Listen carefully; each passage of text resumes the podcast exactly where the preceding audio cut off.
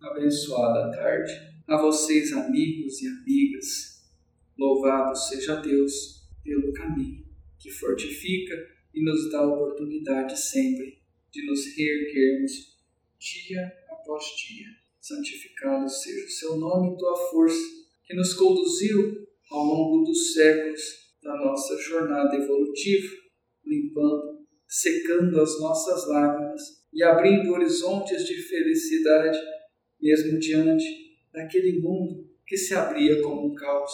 Deus sempre foi e sempre será nosso norte, nosso sul, nosso leste oeste, a nossa bússola em pó da nossa evolução, mesmo diante das mais difíceis situações, que não nos falte o alimento da fé. E assim, a vocês, queridos irmãos e irmãs, se alimentem deste combustível que alenta e vivifica pois os irmãos vivem, graças ao bom Deus, períodos que, mesmo diante das dificuldades tormentosas, se mostram mais tranquilos de que outros que já tivemos em nossa história. É possível a progressão, já que nós, como reencarnantes sucessivos, temos gravados dentro da nossa alma as dores que nos afligiram em momentos anteriores. E assim ficamos receosos de que o ciclo novamente aconteça. Então não sustentamos as dores e não alimentamos esses ódios para que não insurja em guerras e situações de degladio humano e deteriora o corpo físico e rebaixa a alma nossa. Que possamos progredir através dos progressos morais e que possamos aprender sem precisar passar com a dor que a dor do outro já seja o suficiente para compreendermos e a nossa lição ficar assim solidificada, pois a gente não precisa sofrer na carne e, consequentemente, repercutir no espírito toda a dor que passa os corpos físicos. É preciso aprender, é preciso, necessário de ressignificar a situação do dia a dia para vocês compreender o sufocar de gases que às vezes alguns irmãos passaram em momentos anteriores, quando ainda a guerra era algo vigente no Brasil, no Brasil e no mundo. Para cá, fomos convidados ao trabalho, pois há uma grande parte que reconhece e trabalha através da mediunidade. Então, grande parte dos irmãos acabam se direcionando até a pátria, dita como do Evangelho, onde irmãos confiam através do cerrar de olhos a sintonia perfeita com Deus. Nós voltamos para exemplificar que a fé deve morar onde ainda a desesperança vive, em uma última encarnação de natureza compulsória, pois eu tinha medo de reencarnar e acabava consequentemente postergando a minha vida até a terra. Estava eu em uma família de origem judia e fui condicionado aos horrores dos degladios da Segunda Guerra Mundial. Vejam bem, são eventos que aos olhos dos irmãos podem parecer longínquos, as datas podem parecer improváveis, mas para a espiritualidade tudo passa em um piscar de olho. A oportunidade então se fez necessária para mim, que reencarnei e também em um aceite de passar as vicissitudes da vida dados meus erros passados. Mas Deus, sempre com sua bondade, não me cobrou de toda a sua vez. E mesmo que eu tenha sofrido durante pouco tempo naquela situação, em minhas mãos nunca deixei de ter um exemplar, o um manual da alma, que eu digo como Bíblia, que sempre me orientou, trazendo os exemplos edificantes de Senhor Jesus Cristo. Mesmo sabendo que minha hora chegaria, eu nunca deixei de ter minha fé, até compreender a finitude da vida e o despertar em um hospital espiritual, onde fui recebido com amor. E jamais poderia compreender que havia tantos espíritos de luz que estavam ao meu lado e me disseram que o meu desencarne foi rápido devido à minha fé e o meu aceite do meu destino, mesmo que este viesse contra qualquer tipo de compreensão quando estava aprisionado e ali condicionado, eu sabia que o meu destino seria fadado a sair de lá, deitado, ou seja, o meu corpo inerte, a carne fria e o espírito livre. Quando parti para lá, procurei todos os dias orar, pedir a Deus a misericórdia, até um determinado momento compreender, através de leituras e releituras, compreender que Jesus então jamais pediu que fosse branda as suas penas e a sua passagem na terra. Jesus, com sua humildade e tamanho, em um ato de extrema bondade, exemplificou através do amor que passaria tudo aquilo que estava inerente à carne, com resignação e sem nenhum momento clamar socorro, pois ele sabia que tudo lhe competia e nada aos outros. Então, jamais Jesus fez qualquer tipo de levante, jamais Jesus questionou a espiritualidade sobre as ações de outras pessoas. Ele procurou ser o melhor por si. E assim, vendo esses exemplos, observando da minha sala, onde grande parte dos irmãos que acabávamos conversando durante o dia e não vendo ao entardecer, percebi que logo seria eu mais um número, mas para mim, sabendo que Deus saberia meu nome, já era suficiente. Eu já não tinha mais pais, pois os mesmos, antes mesmo da fatalidade da minha vida, o tempo os levou já de volta ao plano espiritual, atenuando as suas passagens devido à sua bondade. Hei de fazer um parênteses e enaltecer meu pai e minha mãe, que tinham sempre a figura da bondade na oferta de alimentos, no julgamento, que nunca tiveram com aqueles que sempre foram retos, na linha do trabalho, humildes na linha da servidão. E eu, como bom filho, resoluto, compreendi a mensagem que meu pai sempre me dizia. Ele me deu um livro onde escreveu em sua contracapa: Eis aqui o manual da vida. O levei até o momento do leito de minha morte. Quando via os irmãos saindo e não voltando, percebia que em algum momento eu morreria, mas não saberia. E foi quando, em uma tarde, parti para o meu banho habitual. Uma das poucas coisas que ainda nos era ofertado, deveria eu então compreender que naquele lugar onde nem sequer um prato de comida era ofertado, este banho seria o meu último. Mas mesmo assim, durante todas as noites eu orava.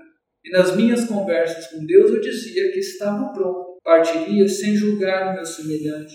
Eu orava por aqueles que partiam. Mas então, em um determinado momento onde fecho meus olhos, em um banho quente sinto um aroma até certo ponto agradável. Foi a última vez que me encontrei com vida, pois o meu corpo desfaleceu e lembro de ter sofrido como se fosse um apagão. Para minha surpresa, acordo em um hospital, onde irmãos de suma bondade vieram até mim perguntar se eu estava bem. Grande parte dos irmãos que estavam lá se assustavam devido aos tratamentos dispensados pelos guardas quando estávamos nos campos de concentração. Mas eu percebi a bondade de longe. Eu senti um clima ameno e feliz. Não sei explicar como. Se guardei isto em minhas memórias, mas o cheiro característico de meu pai e de minha mãe estavam ali empregados em minhas narinas. Senti forte e já sabia que até então Deus havia, na sua misericórdia, me recolhido e atenuado a minha pena. Sabia que eu deveria perdoar por vez aqueles que faziam esses atos de atrocidade em nome de outros. Mas ali nada me importava. Era a chave da minha libertação. E diante dos meus pais, eu só poderia agradecer a Deus. Eis que eles me disseram que as orações noturnas, que os momentos de seguir o manual de Jesus, o manual da vida, me trouxeram atenuantes e a espiritualidade, um gesto de bondade, já estava ali me aguardando e não permitiu que eu sofresse. Já retirou a minha alma, acondicionou nos braços e me levou. E para minha alegria, a minha alma foi pega no colo pelos meus pais, semelhante ao momento em que nasço, onde eles me pegam um bebê e me tratam com carinho, seriam eles que acondicionariam no colo novamente a alma de um homem que até então estava aos seus 40 anos, no braço dos meus pais. Eu pude me sentir feliz novamente. Não bebê com sua irracionalidade até o momento em que se torna adulto. Mas eu era um homem apreciando os momentos de abraço, os momentos fraternos. Eu me sentia fraco, estava em um novo ambiente, mas ainda fraqueza me Mas Deus me permitiu, no abrir dos olhos, visualizar os dois, meu pai e minha mãe. E naquele momento voltei a fechá-los. Mas no estado de felicidade, onde os meus sonhos foram rápidos e felizes, logo estava eu sendo cuidado pelos mesmos que me auxiliavam semelhante ao meu nascimento terreno. Tudo me fora explicado, tudo me fora justificado, mas com a humildade que meu pai me ensinou na terra de servir, nada questionei e não questiono até hoje. Tenho todos os defeitos do mundo.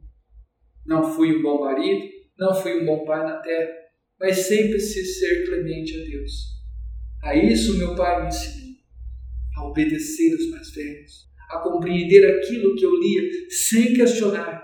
Questionamento só se eu tivesse idoneidade moral suficiente. Sempre me dizia, mas meu filho, aquele que sofre na rua, às vezes, tem só seu problema com a bebida, mas seu problema é moral? Não é, então não o julgue. Assim como ele também não olha a ti, que lhe nega um prato e lhe diz que é mal. Em um determinado momento, às vezes meu pai dizia: em que momento a espiritualidade trará ao homem o conhecimento necessário para que os mesmos compreendam onde é que se perdeu a ideia de que os irmãos não devem ofertar um prato ao outro. Cá estou eu, em um gesto humilde, servindo novamente aos meus amigos, aos meus irmãos, anteriormente, nestas situações pelo qual a terra viveu. Então eu pude experimentar a necessidade de vir e auxiliar, na medida do possível, todos os irmãos que desencarnavam, mas devido à minha experiência com aqueles flagelos, não enxerguei aquilo com atrocidade pelo qual outros enxergavam. Eu sabia que era difícil a convivência e o desencarne dos irmãos devido a uma situação pelo qual não enxergava mas a todo momento que auxiliávamos nos desencarnes dos nossos irmãos devido à pandemia na Terra. Eu os dizia: Você venceu, meu irmão, e não foi devido à ira ou à raiva de outro. Você desencarnou pelos meios naturais da própria Terra e não através da incipiência, da raiva desvairada do conflito belicoso de outro. Cá estamos nós servindo com a humildade necessária, trazendo a vocês uma palavra de carinho e acalento, e a lembrança sempre perene em nossas cabeças, em nossa alma, sobre aquilo que afligimos aos outros irmãos em encarnações passadas. Meus irmãos, há muitas benesses em estarmos encarnados, e uma delas é que não há penitência constante da visita das faltas passadas. Isto é um dos principais problemas a serem pactuados em nosso espírito quando aqui retornamos. Por isso vos digo: pratiquem o perdão, sigam vossas intuições, ofertem aquilo que lhes cabe. Não deixe passar uma oportunidade para o bem. Rezem sempre uns pelos outros quando a oferta material lhe for escassa, mas jamais deixe de fazer o bem, que graças a Deus um pouco há de melhorar quando desprendemos de pequenas coisas durante os dias, quando entendemos as necessidades alheias, passamos a ser um pouco melhor. E esta batalha não é com o nosso irmão, esta batalha é conosco. Quanto melhor formos, melhor teremos a oportunidade de auxiliar e regressar. Mas lembre-se, todos nós somos criados pelo mesmo Pai. Todos nós somos devedores de falhas então não julguemos, todos nós passamos alguns problemas, mas juntos, na nossa soma de problemas, dividimos e nos é atenuado, graças a Deus, que temos uns aos outros. Abraça e deixem esse santo lugar aberto, sempre, mesmo que sejam resolutos e poucos trabalhadores, as luzes vão de se espalhar. Sempre. Sejam então, irmãos, como eu sonhei um dia ser e ainda luto por isso. E para terminar a nossa tarde, pois há muito trabalho ainda a ser feito pelo lado de cá, eu vou lhes trazer mais um exemplo. Quando jovem, eu achava o máximo o trabalho dos irmãos que levavam a correspondência. Eu os achava irmãos de virtudes grandiosas. Eles levavam de um lugar ao outro simples cartas, simples letras, quando poderiam executar os seus trabalhos simplesmente colocando fogo, jogando ao relento sem jamais as outras pessoas saberem. Mas os telegramas e as cartas eram encaminhadas e os irmãos aguardavam ansiosamente a chegada da mesma para a leitura e matar a saudade. Vocês têm o um canal aberto com a gente, o canal aberto com pessoas de afeição. Não deixem jamais este elo se fechar. E Jesus ampare vocês. Saudações fraternas de um amigo que fica muito feliz e grato pela vossa presença. Vosso retorno seja abençoado, vosso dia seja feliz, vossa casa seja amparada, hoje e sempre. Jesus vos abençoe.